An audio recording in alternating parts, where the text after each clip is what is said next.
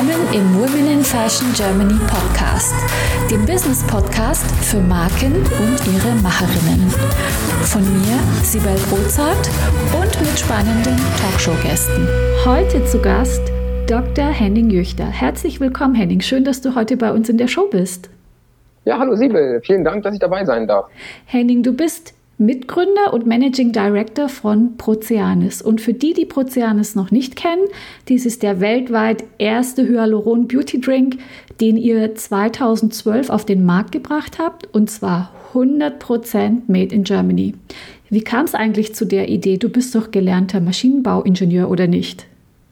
Ja, genau, richtig. Also erstmal ein Kompliment an dich. Du hast den Firmennamen richtig ausgesprochen. Uh. Das schafft nicht jeder. Aha, okay. Ähm, in dem Namen steckt aber das Wort Ozean und das macht die Sache etwas einfacher. Mhm. Ähm, genau, ja, ich bin wie so oft oder wie so viele Unternehmer in der heutigen Welt ähm, irgendwo in dem, was er jetzt macht, ein gewisser Exot, äh, irgendwo quer dann gelandet. Und ähm, ich war tatsächlich ähm, zunächst ähm, ne, als Maschinenbauingenieur und Betriebswirt unterwegs, als Unternehmensberater ähm, und ähm, habe dann, äh, wie es immer so ist, ähm, auch sogar im Ausland noch einen Freund kennengelernt, der uns damals vor ja über, weiß ich nicht, 13 Jahren äh, von dem Thema Hyaluronsäure berichtet hat. Das Wort war damals noch gar nicht so bekannt wie heute. Ähm, das, äh, also erst recht nicht für die ähm, orale Einnahme, also für die Einnahme durch den Stoffwechsel. Und der hatte damals schon ähm, in dem Bereich geforscht. Das war ein äh, Tierarzt, ein Veterinärmediziner und äh, damals in dem Zusammenhang für die Gelenkunterstützung von Turnierpferden. Ähm, genau, und das hatte dann eine gewisse Faszination bei mir und meinem Mitgründer ähm, hervorgerufen.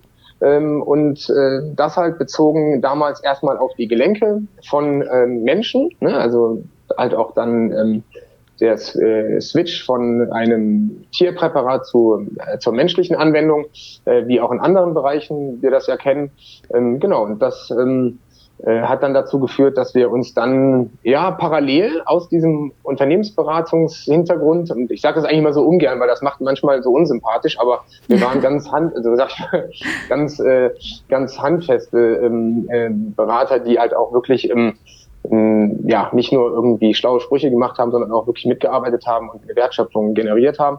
Genau, und das hat bei uns dann ähm, ähm, ja, hat uns dann einfach inspiriert, dann parallel zur Beratung, und das wäre jetzt auch schon so ein Tipp von mir, aus dem sicheren Hafen heraus zu starten, mhm. das dann aufzubauen. Ne? Wir haben dann ähm, erstmal einen Fuß in die Tür gestellt äh, oder ins kalte Wasser gelegt und ähm, haben uns so langsam nach vorne getastet. Ähm, genau, und haben dann irgendwann, 2013 war das, glaube ich, gesagt, alles klar, wir ähm, äh, hängen jetzt unsere Jobs an den Nagel und äh, mieten ein Büro und fangen dann, also gehen dann Fulltime komplett äh, rein in das Abenteuer. Und äh, ja, das habe ich auch bis heute nicht bereut.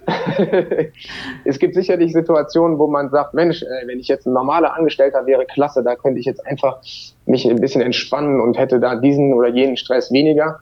Ähm, aber ähm, ich habe immer gesagt, äh, für mich ist das Risiko, äh, selbstständig zu sein, geringer oder ne, ähm, lieber als das Risiko allzu sehr von anderen Systemen oder Personen abzuhängen, auf die ich keine Lust habe. Aber ich versuche mich gerade in deine oder in eure Lage zu versetzen und da wüsste ich ja am Anfang gar nicht, wo man da anfängt. Also gerade wenn man Pionier ist in einem Bereich, wo habt ihr, wie habt ihr denn angefangen? Ja, genau. Also wir hatten ähm, gestartet erstmal ähm, also äh, im Prinzip diesen eben erwähnten Freund, der mhm. schon ähm, Hyaluronsäure ähm, hergestellt hat für die orale Anwendung ähm, hatte das ja nur für die Tiere. Mhm. Und äh, da war also schon der Gedanke, dass man das, äh, weil die Tierärzte das auch selber genommen haben, es zwar nicht gut geschmeckt hat, aber gut funktioniert hat für äh, die Arthrosegelenke. Ach, die haben das ähm, schon selber genommen, die Ärzte, ja? Genau, genau, ja. richtig, weil das äh, schon in dem Kreise schon bekannt war, dass mhm. Hyaluronsäure auch ähm, durch den Stoffwechsel oder ein Teil davon aufgenommen werden kann. Ähm, und äh, dann haben die das äh, selber genommen und dann ähm, natürlich gefragt, ob sie da eine etwas schmackhaftere Variante haben könnten, weil das tatsächlich nicht so gut geschmeckt hat.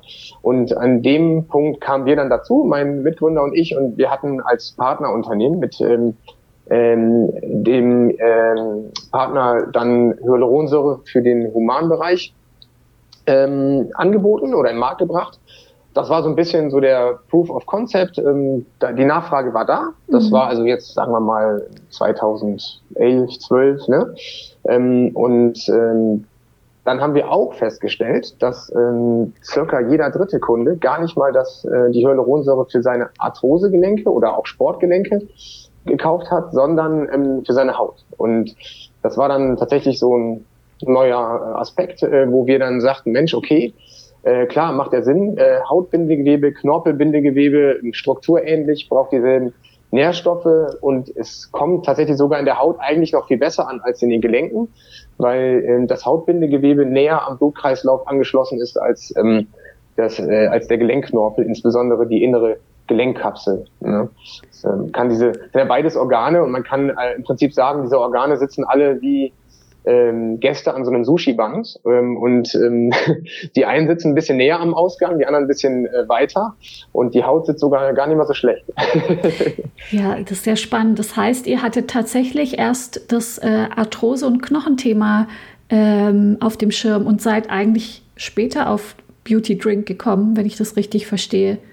Genau, richtig. Mhm. Und das sind auch gar nicht wir. Ne? Du hast ja gesagt, wir sind drauf gekommen, aber das mhm. ist ganz lustig. Das waren gar nicht wir, das waren unsere Kunden. Wir haben einfach nur ein offenes Ohr gehabt. Mhm. Und ähm, das ist natürlich auch etwas, wo du sagtest ja eben Flexibilität, wo das halt zählt. Ne? Ähm, gut zuhören, ähm, verstehen und dann, ähm, ja, und dann haben wir, ich sag mal, aus Blau-Pink gemacht auf gut Deutsch, ne? Und haben dann einfach aus einem blauen Gelenkprodukt mit etwas anderer natürlich ähm, Zusammensetzung und auch Aufmachung dann einfach den Haut, die Haut mehr fokussiert. Das äh, war auch gut. Das hat sich gut, ähm, hat einen guten Start gehabt. Ähm, wir haben, ja, ähm, das ist ja im Prinzip, also ich kann mal kurz dann nochmal drauf eingehen, was Hyaluron einfach bewirkt, aber es ist einfach eine, eine Feuchtigkeitscreme von innen, kann man sagen. Und ähm, zum Beispiel haben in der ersten Phase ganz viele Flugbegleiter unser Produkt ähm, kennen und schätzen gelernt, mit, äh, also auf Langstrecke vor allen Dingen, wo die Kabinenluft so sehr trocken dann ist und ähm, wo damals schon sehr schnell so eine Mund-zu-Mund-Empfehlung in, äh, ja, in Kabinenpersonalkreisen ähm, ja, zu unseren Gunsten stattfand. Ne? Mhm. Ja, und ähm, es ist so, dass diese Hyaluronsäure ähm, wird wie bei einer Creme oder wie bei einer Spritze natürlich dem Körper ähm, ins Bindegewebe, ähm, also das Ziel ist das Bindegewebe, die dorthin zu bekommen, weil Hyaluronsäure dort ganz viel Wasser binden kann und da die Elastizität vom Bindegewebe aufrechterhalten kann. Das kann man ähm, mit so einem Gummiband vergleichen wenn ein Gummiband trocken ist und man das äh, eine Million Mal dehnt und wieder loslässt, dann wird es spröde und reißt. Wenn das Gummiband in irgendeiner Wasser- oder Wasserölemulsion eingelegt ist, dann hält das viel länger. Genau, wenn das Gummiband allerdings schon ausgeleiert ist, das ist auch so eine Rückfrage, ne, kriege ich damit auch Falten weg? Nein, wir sind kein Zaubermittel. Ne? Äh, man kann also proaktiv äh, oder prophylaktisch eine Elastizität äh, sicherlich äh, verbessern, ne, durch ganz normale Feuchtigkeitserhöhung im Bindegewebe. Aber wenn einmal was ausgeleiert ist, dann müsste man zu anderen Mittelchen greifen. Mist. genau, ja. ja, das heißt ja im Umkehrschluss, je früher man damit anfängt, desto besser. Macht man das dann so wie so eine Art Kur oder empfehlt ihr da einfach jeden Tag äh, eine ähm, Portion? Genau, das, ich sag mal, unsere Kunden sind so 50-50. Ähm, wir empfehlen auf jeden Fall immer erstmal eine Kuranwendung, dass ähm, ein Kunde dann erstmal das Produkt und die Wirkung kennenlernt und dann auch kombiniert mit dem Auslasttest, dass der dann nach einer zweimonatigen oder zum Beispiel zweimonatigen Aufladephase dann einfach auch mal aussetzt und dann mal schaut und horcht, was seine Gelenke oder seine Haut ihm verraten. Ähm, genau, und ähm, ja, und am Ende, ne, also unsere Arthrose- oder Sportkunden, ähm, die sind doch äh, mit einer dauerhaften Einnahme eigentlich schon glücklich. Und im Bereich Haut haben wir so 50-50. Ne? Einige machen in der trockenen äh, Winterluft, machen sie sich, ähm, tun sie sich den Gefallen und äh, andere ähm, schalten auf eine Haltungsdosis mit einer halben Dosierungsmenge und dann aber das ganze Jahr durch. Das ist eigentlich, das wäre auch so meine Empfehlung eher, das Letztere. Mhm. Also ich nehme es selber natürlich auch und ähm, ähm, man nimmt das so sinnvollerweise ab dem ja, 30. 35. Lebensjahr, weil dann die körpereigene Hyaluronsäureproduktion geringer ist und das halt auch nicht in der Ernährung drin ist. Also man, wir erwarten schon von unseren Kunden, sage ich jetzt mal, eine gesunde Ernährung. Ne? Also wir sind jetzt kein Unternehmen, was in, äh, eine schlechte Ernährung ausgleichen möchte mit Vitaminpräparaten, sondern wir möchten Nährstoffe, speziell Hyaluronsäure, äh, zur Verfügung stellen, die eben durch die Ernährung nicht abgedeckt werden, aber doch vom Menschen selber weniger gut mit dem steigenden Lebensalter, ja, man nennt das biosynthetisiert werden, also selber hergestellt werden im Bindegewebe. Ich habe äh, euren Hyaluron-Drink auch schon getestet, auch mehr so kurweise. Und ich muss sagen, äh, was mich total auch überrascht hat, äh, ist zum einen der Geschmack, weil der war sehr angenehm und auch die tolle Verpackungslösung, die ihr habt. Ähm, wie, äh, wie macht ihr denn euer Marketing? Macht ihr das in-house? Wie seid ihr auf die Idee gekommen, so eine schöne Verpackung und das ganze Konzept äh, auf die Beine zu stellen? Ja, ähm, wir haben, also erstmal Dankeschön. ähm, das, der Geschmack dachte ich am Anfang wäre gar nicht so wichtig, aber wir haben jetzt vom Medizinern doch noch erfahren, dass die Compliance, also die Bereitschaft des Patienten, das auch wirklich jeden Tag zum anzuwenden, dann damit massiv steigt. Ähm, und ja, wir haben tatsächlich äh, gebootstrapped äh, in den ersten Unternehmensjahren, mhm. haben, waren da auch ganz stolz drauf, dass wir ganz viel ganz toll selber machen können. Ähm, haben ne, vom Design, vom Marketing eigentlich alles selber gemacht Produktentwicklung, ähm, Logistik, ähm, auch die Eltern haben mitgeholfen von beiden Gründern. Ähm, der Versand fing am Anfang aus der Garage statt. Ne? Die Eltern haben da äh, gut mitgeholfen. Und äh, dann haben wir aber dann doch gemerkt, ähm, dass ähm, ja, das doch nochmal äh, die Verhältnismäßigkeit von der Zeit, die man reinsteckt, dem Ergebnis, was rauskommt, vorausgesetzt, man hat das Kapital für entsprechende Dienstleister, äh, dass das Verhältnis dann doch besser ist. Und mhm. ähm, wir haben also wirklich am Anfang, ja, würde ich sagen, mit fast gar keinem Kapital angefangen, also natürlich einer KfW-Förderung, ähm, auch nochmal einigen eigenen äh, Reserven, aber ähm, nicht dem, also tatsächlich nicht dem Kapital, was man hätte gebrauchen können von Anfang an. Wir hätten wir ähm, von Anfang an uns mehr um äh, Fundraising gekümmert, ganz sicher, dann wäre das Unternehmen jetzt äh, weiter und größer, würde ich jetzt mal so behaupten. Wie weit und wie groß seid ihr jetzt? Ähm, ach, wir sind äh, sechs Mitarbeiter, ähm, also feste Mitarbeiter. Mhm. Wir haben ein relativ ähm, flex, also wir haben relativ viele freie Mitarbeiter. Das ist für uns sehr gut, weil ja, das, irgendwo entspricht das auch so ein bisschen dem aktuellen ähm, Spirit so ein bisschen und ähm, auch ein Netzwerk an vielen Freunden, die auch in irgendeiner Form mithelfen. Das ist auch sehr, sehr wichtig. Also ohne den ähm, ähm, hätte das auch nicht so funktioniert. Ne? Und ja, und ansonsten, wir haben ähm, jetzt ja jedes Jahr, wir haben ein organisches Wachstum, ähm, haben jetzt erstmal noch relativ viel immer reinvestiert, also dadurch halt auch immer erstmal ähm, ne, auf den in den Unternehmenskennzahlen keine guten Größen, die man dann schön der Bank zeigen könnte, aber ähm, eben, ja, wie soll ich sagen, so die, die Kennziffern, die man braucht, um zu wachsen, diese, die stimmen eigentlich alle. Ne? Und ähm, nur die Empfehlung wäre halt wirklich von vornherein doch echt nicht nur auf ein organisches Wachstum zu gehen, sondern mhm. äh, sich durchaus die Zeit zu nehmen, nochmal einen, ja, einen Investor zu finden, der passt zum Unternehmen. Das ist ja auch nicht so einfach. Ich glaube nämlich, dass im Moment die Bereitschaft von Investoren gar nicht so gering ist. Ne? Was will man sonst? Also Krypto ist zwar im Moment ganz gut, aber Krypto ist ja irgendwie ein ein Roulette-Spiel, dann Börse zwar auch gerade, wenn man sich mit Corona-Effekten gut auskennt, auch nicht so schlecht, aber also Immobilien ist im Moment ja nicht so gut äh, oder schwierig und äh, ich könnte mir vorstellen, dass, vielleicht bin ich, enttäusche mich da aber auch, aber ich könnte mir vorstellen, dass da für gute Ideen auch ähm, Geld da ist. Mhm. Und ehrlich gesagt, meine, mein, also das war jetzt eine sehr persönliche Meinung, ähm, ich würde mir tausendmal lieber immer Geld von Privatpersonen oder Firmen ähm, arrangieren als von Banken. Ja, du weißt vielleicht, ich war ja bei der Bank, ich war ja genau an der Stelle, ich habe äh, Unternehmen ja. und auch Gründer damals finanziert. Ähm, ja, ich kann mir vorstellen, dass äh, das nicht so angenehm ist. und es waren einfach auch nochmal ganz klassische, ganz äh, ähm, traditionelle Werte, die man abgefragt hat. Das hat mich damals bei meiner Gründung auch ein bisschen davon abgehalten, ähm, in, äh, ja, zur Bank zu gehen. Ich habe auch alles gebootstrapped, was ich bisher selber gemacht habe. Und deswegen äh, habe ich eine ganz äh, spannende Frage. Wann hast du jetzt gedacht oder wann habt ihr gedacht, was war eigentlich so ausschlaggebend äh, für die Entscheidung, jetzt müssen wir Investoren holen? Also wo hat es Klick gemacht? Wann habt ihr da den Schalter umgelegt auf eine andere Strategie?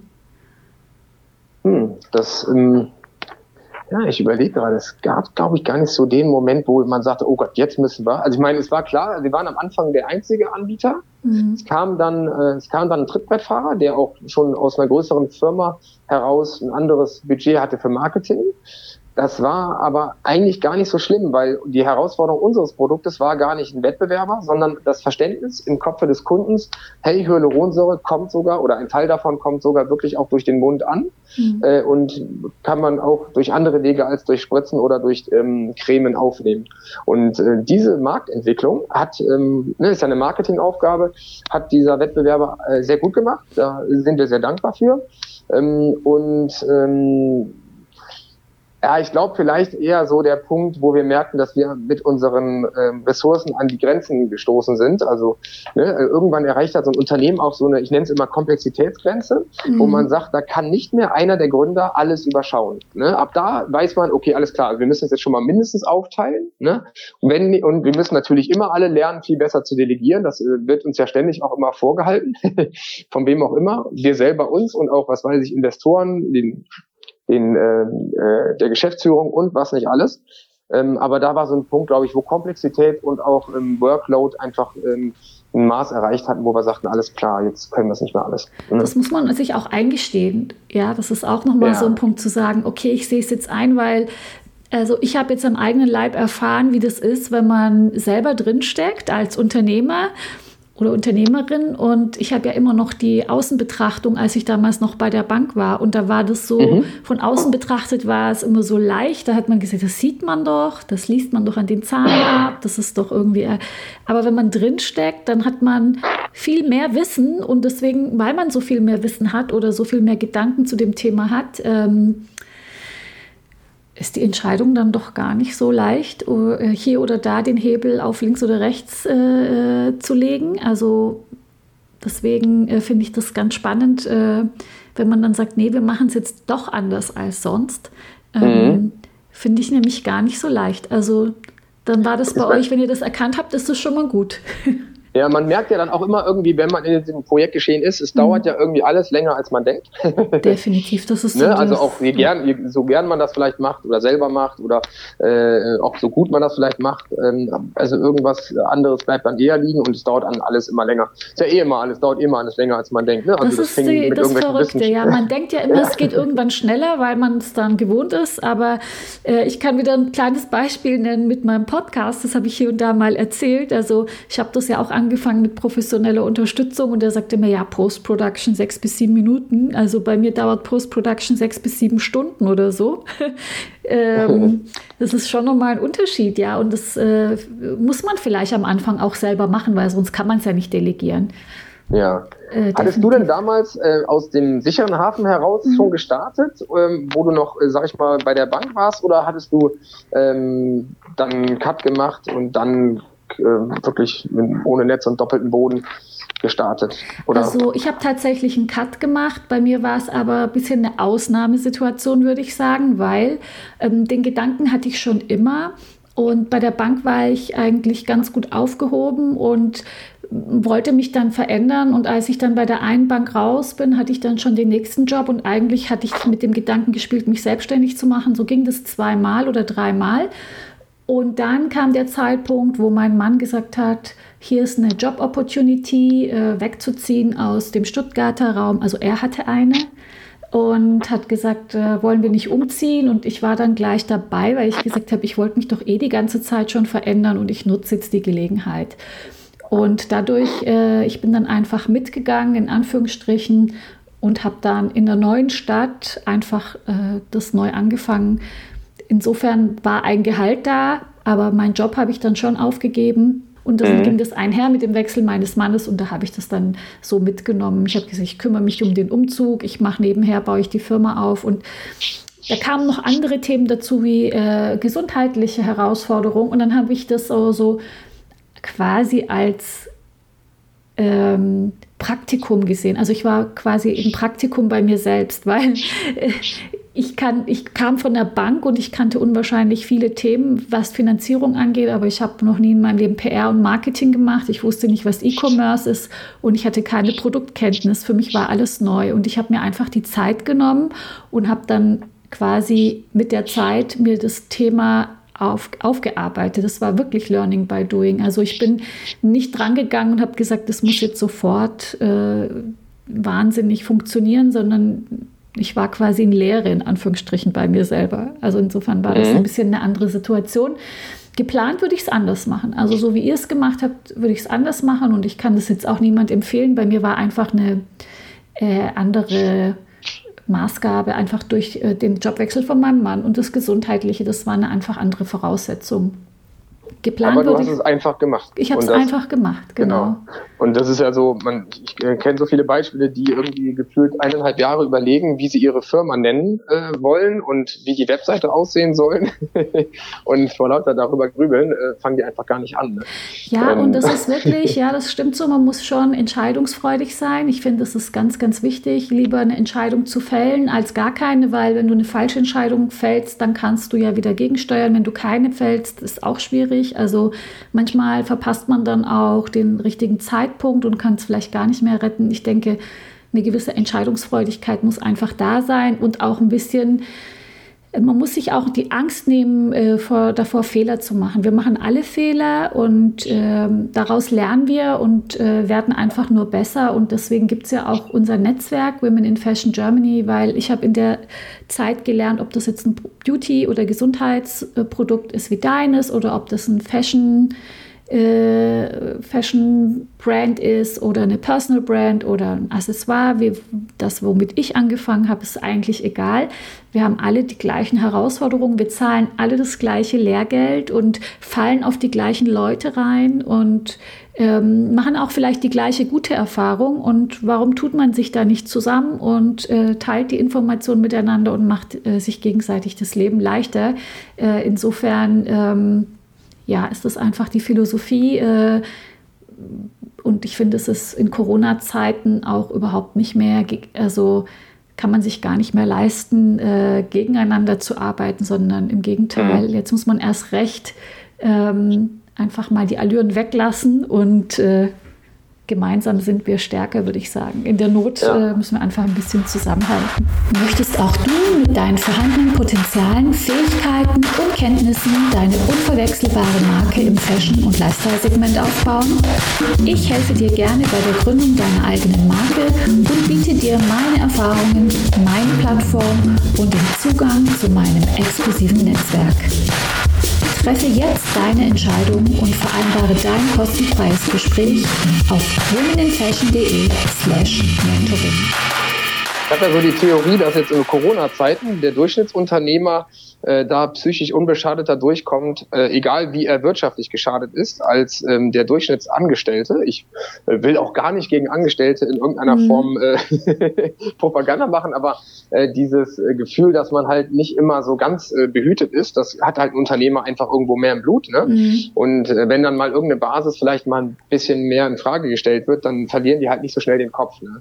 Äh, ich meine, das ist jetzt vielleicht so ein bisschen Unternehmerromantik, aber ähm, ich kenne auch noch leider oder Gott sei Dank vielleicht nicht alle Unternehmerschicksale, die gerade jetzt hier irgendwo ablaufen, mhm. aber einige zumindestens. Und wow, äh, also Respekt. Ne? Ähm, wir haben es natürlich, wie du sagtest, alle nicht einfach gerade, aber einige, boah, die haben echt was zu knabbern. Ich wundere mich, dass man so wenig davon hört. Ähm, aber das, ähm, äh, ich meine, wir sind ja ne, alles so vom Naturell her eher Problemlöser als Problemmacher, ne, klar. Also das, äh, was du auch meintest, ne, wo ich auch sagte zu dir, du bist halt dann der Macher. Mhm. Es gibt Leute, die fassen Dinge an, was auch immer, ähm, und das wird dann irgendwie was. Ne? Das sind dann so Lucky Fingers, wo ich immer sage, so ein Unternehmer muss so ein bisschen Lucky Fingers haben. Ähm, ne, der muss einen Ansatz haben, die Probleme, die ja immer irgendwo sind, äh, eher zu lösen, als als sich die so. Es gibt ja so auch Angestellte, die haben so, eine, so ein Hobby, dass sie im Unternehmen immer Probleme suchen, mhm. irgendwo in einem System und die gibt's in jedem Unternehmen, egal wie professionell das Unternehmen irgendwie nach außen auftritt und dann da einen Finger drauf halten, aber eigentlich in Wahrheit, obwohl sie eigentlich dafür bezahlt werden, sich nicht um deren Lösung kümmern. Ne? Und ein Unternehmer, sowas wird da gar nicht funktionieren, da wäre die ganze Show nach zwei Minuten vorbei. ja, es ist so, ja. ähm, mhm. Genau, und wir, ja, ähm, bei uns ist dann eher, glaube ich, auch so Herausforderung, neben diesen kleinen Problemlösungen die großen Dinge auch nicht zu übersehen. Also da muss nicht ich mir auch immer, Auge immer zu verlieren, genau, dass man einfach genau. sich nicht in so Mikromanagement ver, verrennt, sondern auch das große Ganze und die Strategie auch nicht aus den Augen verliert. Und da ist einfach ein tolles Team äh, ganz, ganz wichtig. Und äh, Lucky Fingers, genau ohne Glück geht es auch nicht. Es ist auch manchmal einfach der richtige Zeitpunkt, die richtigen Umstände, die richtigen Kontakte. Ich mhm. meine, ihr habt ja, wenn ich es richtig verstanden habe, relativ alleine angefangen und mhm. jetzt mhm. gibt es ja einige Mitbewerber. Wie wirkt sich das jetzt eigentlich auf euren Markt aus? Genau, also der Markt ist an sich gewachsen, das ist ja schon mal schön. Mhm. Ähm, der ist auch nur gewachsen, würde ich behaupten, durch mehr Anbieter. Ne? Ähm, die, ähm, genau, der ist auch ähm, ja, global gewachsen. Das war in Deutschland war, hing der auch so ein bisschen hinterher, muss man sagen. Da war USA und Japan weiter. Ähm, und äh, generell ist es so, ähm, es gibt immer, ne, wir sind im Markt der Nahrungsergänzungsmittel. Ähm, das sind ja keine Medizinprodukte. Das, die Abgrenzung äh, ist übrigens vielleicht ganz interessant für den Hörer zu hören. Ein Medizinprodukt oder ein Arzneimittel, ähm, die Wirkung davon wird definiert in unmittelbaren Wirkungseintritt und ähm, äh, Nahrungsergänzungsmittel, zum Beispiel enthaltene Vitamine, Mineralstoffe, Spurenelemente, Enzyme, was auch immer, wirken ja auch, braucht der Mensch ja noch viel wichtiger oder eher zum Leben als irgendein Arzneimittel. Äh, die wirken aber nicht unmittelbar. Ne? Und deswegen ist es dann nur ein Nahrungsmittel unter Kategorie Nahrungsergänzungsmittel. Ähm, genau, und jetzt um zur Frage zurückzukommen. Genau, wir haben äh, also auf jeden Fall jetzt gerade einen Nahrungsergänzungsmittelmarkt vor uns, der sich äh, generell äh, gerade aktuell vor allen Dingen aufteilt in immunstärkende Präparate, die jetzt natürlich total, äh, ne, also wo jetzt viele auch nochmal ein neues mhm. Produkt für gelauncht haben und dann alles andere, was irgendwo einen Benefit bringt, der aber jetzt vielleicht erstmal nicht so wichtig wie Klopapier und ähm, und Brot ist. Ähm, ne? ähm, und äh, wobei es gibt auch noch so einen Effekt, ähm, äh, der heißt, glaube ich, ähm, der Lipstick-Effekt, Lipstick dass man in Krisenzeiten äh, sich selber auch einen besonderen Gefallen tun möchte, dann auch mal, ne? wo es mhm. dann wirklich um einen selber geht, sich selbst was Gutes tun möchte. Ähm, und äh, ja, da fällt natürlich auch jedes kosmetische oder auch, glaube ich, äh, Modeobjekt rein, ne? weil es ist ja jetzt erstmal nicht die soziale Phase, wo wir, äh, was weiß ich, Peep-Toes und sonst was tragen, aber die kommt auch wieder und ähm, Balsam für die Seele braucht der Mensch. Ne? Ähm, und äh, ja, genau, und wir selber haben auf jeden Fall ähm, ähm, ja, wir haben, also unser Marktanteil ist natürlich jetzt kleiner, aber der Markt ist größer. Wir wären gerne natürlich schneller gewachsen, aber ähm, äh, das, ähm, ja, also wir sind happy. Wir haben ähm, jetzt gerade relativ viel Exportgeschäft. Leider ist unser Handel gerade in Deutschland natürlich äh, im Winterschlaf, also im Corona-Lockdown. Tut uns total leid. Wir können auch nur so zusehen, können ja auch gar nicht unterstützen. Wir ähm, haben ein sehr enges Verhältnis zu unseren Händlern ähm, aber ja, wir sind da auch machtlos. Ne? Und mhm. ähm, wie du schon sagtest, Glück braucht man. Wir haben den zweiten Lockdown unterschätzt. Wir dachten, das wird ein kleinerer, softerer als der erste. Dem war nicht so. Ähm, und ähm, ja, wir sind gut aufgestellt. Wir sind, ähm, haben drei Standbeine, E-Commerce, Handel und Export. Und von den dreien laufen eigentlich immer zwei ganz gut. Ne? Das wäre jetzt so meine ja. nächste Frage gewesen. Kannst du so ein bisschen prozentuale Aufteilung von den drei Vertriebswegen nennen? Also so gemittelt würde ich sagen, ein Drittel, ein Drittel, ein Drittel. Mhm. Ähm, ist äh, genau, also und in Phasen dann halt auch echt immer so, dass eins von den dreien, ähm, ja, würde ich sagen, voll grad dann einfach mal äh, um ein Viertel runtergeht. Ja, ist vielleicht ein bisschen extrem, aber so um, um die Hälfte runtergeht. Ne? Ja, also jetzt der Lockdown definitiv, also da reden wir auf jeden Fall, ich kann es leider, ich würde es ja gerne jetzt quantifizieren, aber ich schätze mal, also wir haben bestimmt im Handel jetzt, ähm, boah, weiß nicht, nur ein Viertel des Umsatzes. Ähm, aber ich weiß von anderen, die sind also auch in der Gastro, die liegen ja bei 10 Prozent Grad. Ne? Mhm. Und, ja, das, mhm. im Handel, wo seid ihr denn da überhaupt erhältlich? Äh ähm, wir sind in ähm, inhabergeführten Parfümerien, in der Beauty mhm. Alliance auch. Ähm, also Beispiele jetzt zum Beispiel ähm, äh, Ludwig Beck, Bräuninger, ähm, apropos ähm, dann hier oben in Hamburg, Hamburger Hof, ähm, Parfümerie Liebe, äh, oder Liebe ist in Hannover, Meister Parfümerie hier oben. Wir sind auch bei Kosmetikinstituten, bei, ähm, ja, bei guten, ähm, wir sind also auch bei einigen Dermatologen, wir sind im Lanzerhof, ähm, äh, wir sind ähm, ähm, ach so genau, online haben wir auch noch selber einen Webshop ähm, und wir versuchen, das ist eigentlich auch nochmal ein Tipp, glaube ich, äh, also wir, was heißt wir versuchen, wir schaffen sogar ganz gut, äh, die Preise überall gleich zu halten. Das heißt, mhm. was wir alle so kennen ähm, aus unseren jeweiligen Branchen, dass immer der eine Branchenzweig ein Problem hätte oder der eine Vertriebskanal ein Problem hätte mit dem anderen, weil der irgendwie drei Euro drunter liegt oder so. Das Problem haben wir nicht. Ähm, wir sind da eigentlich ganz friedlich unterwegs und ähm, wenn einer ja, also Ne, also wenn man sagt, hey, du, ihr dürft nicht bei, was weiß ich, Amazon sein, dann sagen wir, warum, wo ist denn das Problem? Ne, also wir, da ist, ist, keiner gibt, äh, keiner bekommt das Produkt günstiger als bei euch. Ne? Mhm. Und äh, und ihr seid aber an euren Kunden am nächsten dran. Also alles wunderbar. Und so sollte, fände ich, auch Markt äh, funktionieren. Ähm, und was ich zum Beispiel gar nicht gut finde, ist, das habe ich letztens ähm, erlebt, da hat jemand ein, ich, ich sage jetzt mal das Unternehmen nicht, aber wollte einen Apfelsaft in einem Geschäft kaufen. Ähm, und ähm, die haben, und der hatte im Webshop vorher geguckt, da war das irgendwie, was weiß ich, sieben Euro günstiger. Es ging also um so einen fünf Liter Apfelsaft. Und dann haben die ihm im Geschäft gesagt, ähm, sie können ihm nicht den Online-Preis machen, weil ähm, ist eine getrennte Division. Ne?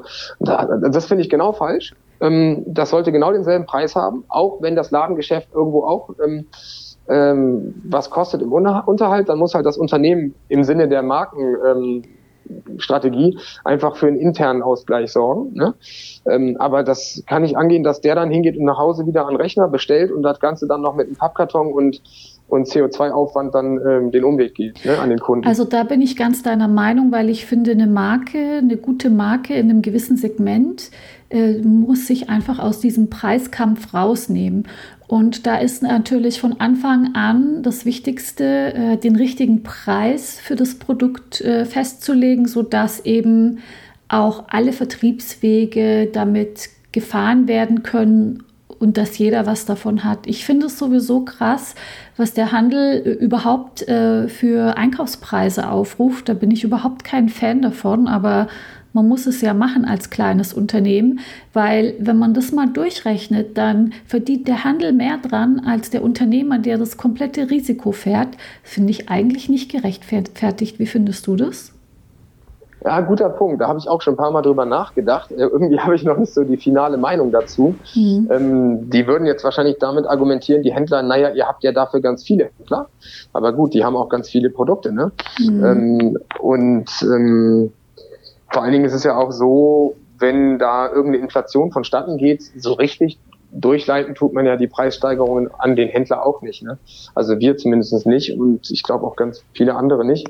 Ja, man ähm, bleibt erstmal bei dem Preis. Man, man, betrachtet das Ganze ja auch immer vom Kunden her. Wie viel ist der Kunde bereit dafür auszugeben? Und manchmal ist der Einkaufspreis ja auch deswegen variiert er, weil man eben erstmal kleinere Mengen einkauft. Später hat man dann vielleicht Einkaufsvorteile oder muss nicht mehr in Vorkasse gehen oder wie auch immer. Aber mhm. am Anfang muss man sich das ganze Vertrauen ja auch aufbauen und da durchhalten und so weiter. Also hm, ich mache mir da sehr viel Gedanken drüber, weil wenn du im Handel bist, heißt das ja nicht auch, dass sie das alles abverkaufen und viele wollen Kommission und so weiter. Ich verstehe schon, dass der Handel natürlich auch Geld verdienen muss und die haben das ganze, die ganze Logistik, damit ist es auch nicht einfach. Ich meine, ich war mit meinen Produkten auch schon bei Bräuninger etc.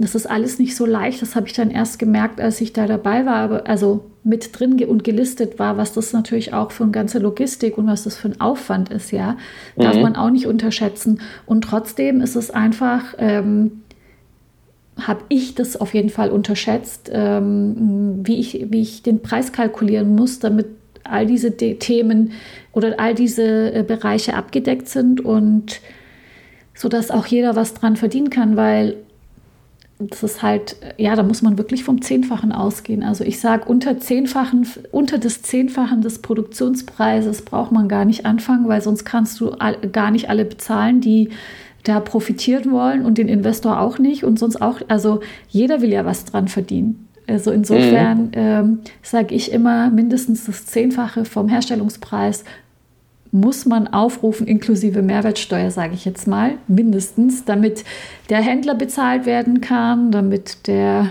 äh, Online-Shop, vielleicht der, äh, vielleicht Amazon, keine Ahnung, der Investor, die Mitarbeiter etc. pp. Das ist am Ende ganz schön viel.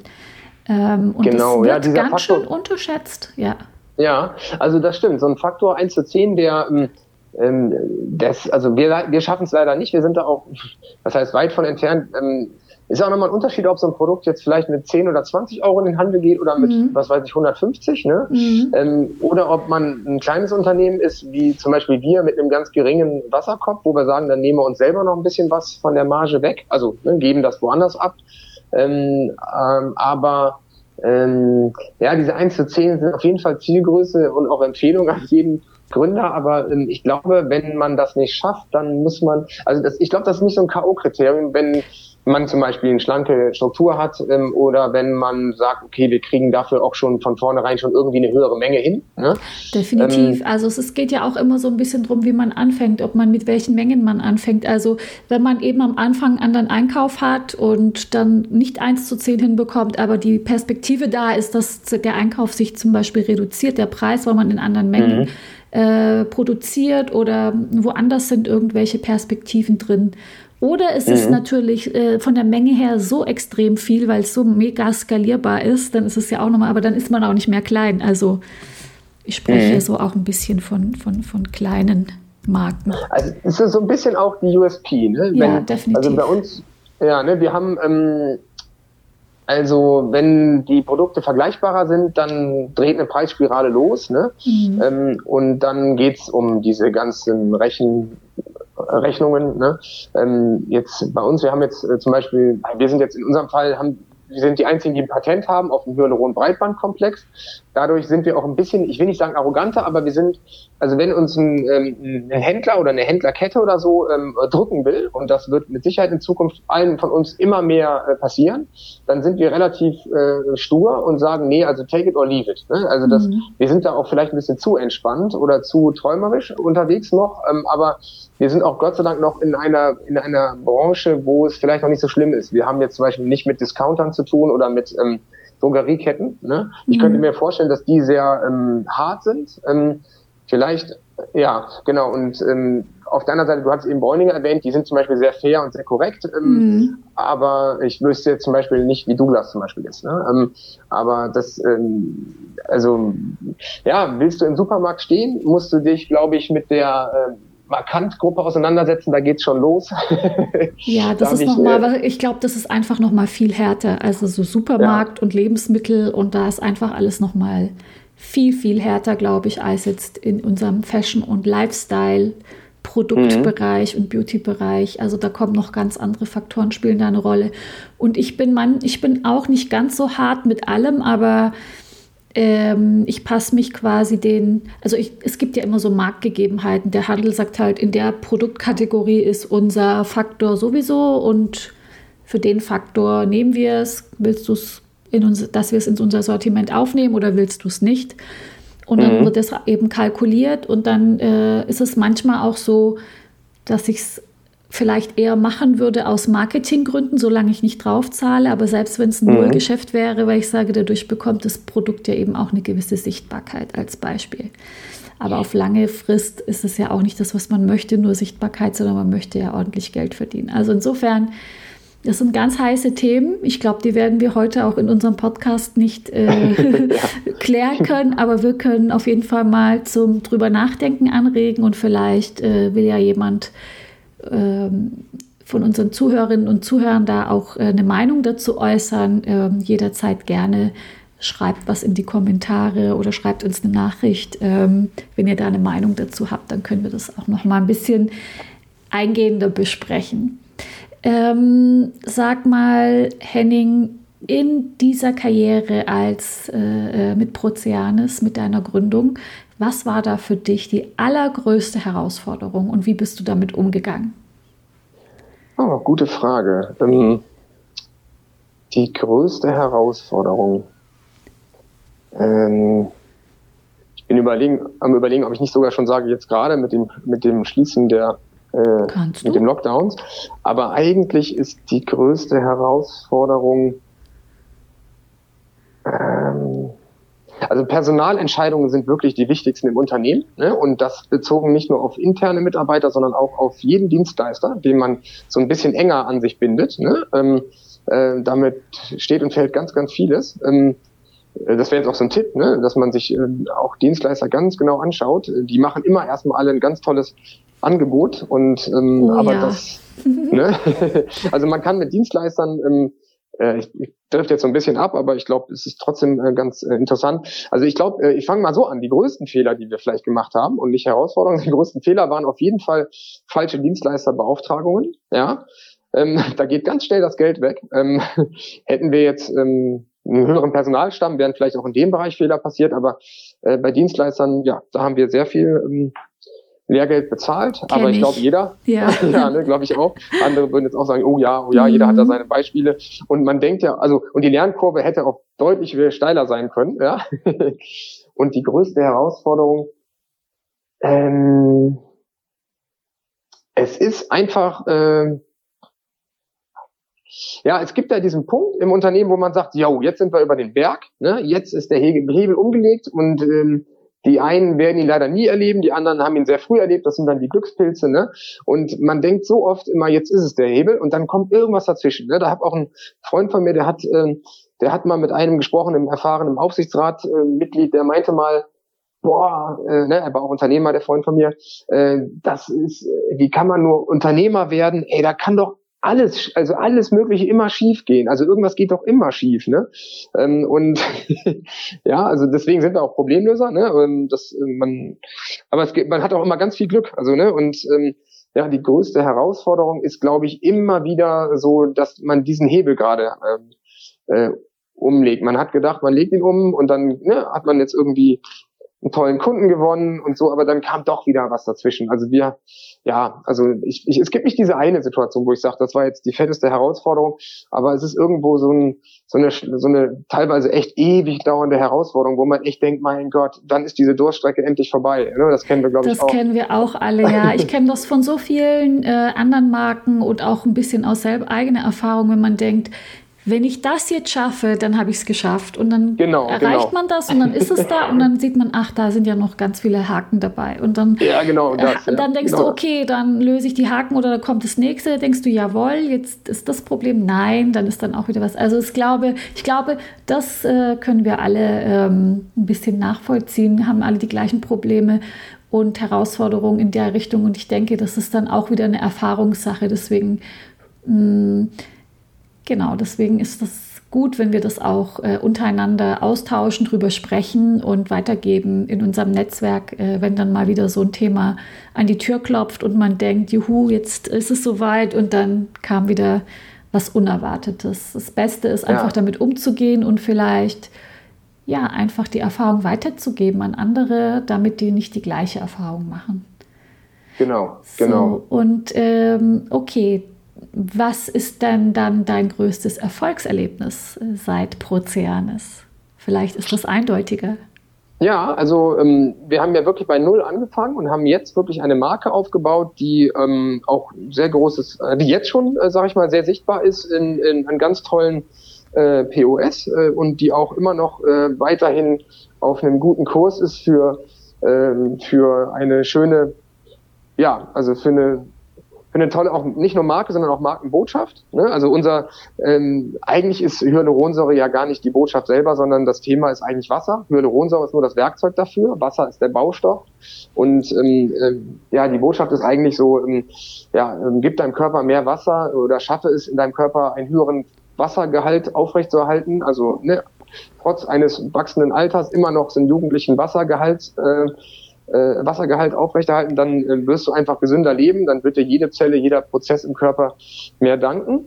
Und ähm, ja, und das finde ich, da bin ich recht stolz drauf, dass wir äh, bei Null angefangen haben und jetzt mit einem ganz tollen Produkt ähm, vom Inhalt her und von der Aufmachung her einen ganz tollen POS stehen. Und man geht dann einmal an einem Samstagnachmittag irgendwie da durch und äh, freut sich, wenn man dort ähm, ähm, ja inmitten all diesen großen Marken steht ähm, ja, und das, ähm, das, das, da, da freue ich mich dann drüber. Und, äh, und ich, ich habe gar nicht das persönliche Ziel, äh, besonders reich zu werden. Also ich würde am liebsten Zeitmillionär werden. Ähm, ich bin leidenschaftlicher, ja, bin leidenschaftlicher Wassersportler und ähm, Windsurfen, Kitesurfen, Wakeboarden, Tauchen. Ähm, und ähm, ich, deswegen bin ich Unternehmer geworden, ähm, dann zu arbeiten, wenn ich drauf Bock habe und auch dort, wo ich drauf Bock habe und äh, dann aber auch mal aufs Wasser zu gehen, wenn äh, der Wind ruft und ähm, äh, der äh, durchschnittliche Angestellte bei Siemens einfach nicht weg kann. Ne? Und ähm, solange ich das machen kann und ähm, irgendwo finanziell sorgenfrei leben kann, ähm, bin ich äh, total happy und brauche definitiv nicht noch ähm, das Add-on-Geld obendrauf, wovon ich mir eh nur irgendeinen Blödsinn kaufen würde, äh, den ich vielleicht nicht ähm, benötige für, für meine Lebensqualität. Das ist doch ein super Ausblick für 2021. Ich wünsche dir ganz, ganz viel Wind und ganz viel Wasser und Sonne und äh, bedanke mich für das tolle Gespräch. Schön, dass du bei uns in der Show warst und hoffentlich bis bald mal wieder ganz in Person. Lieben Dank, liebe. Ja? ja, lieben Dank, hat mich sehr gefreut mich und ja, auch. uns allen ganz viel ähm, ja, Glück, Spaß und ähm, Power für das neue Jahr. Ähm, kühlen Kopf behalten, alle Mann, ähm, lasst euch nicht runterziehen und ähm, äh, ja, sorgt für viel Bewegung an der frischen Luft draußen, auch wenn Winter ist, voll, vollkommen egal. Das ist äh, gegen Kälte kann man sich schützen, weil ich habe gemerkt selber aus eigenen Erfahrungen der letzten Wochen ohne Bewegung ist es echt schwierig. Ähm, jeder Mensch ist für Bewegung gemacht und lasst es raus. Super, vielen Dank und bis ja, bald. Tschüss. Dir. Tschüss.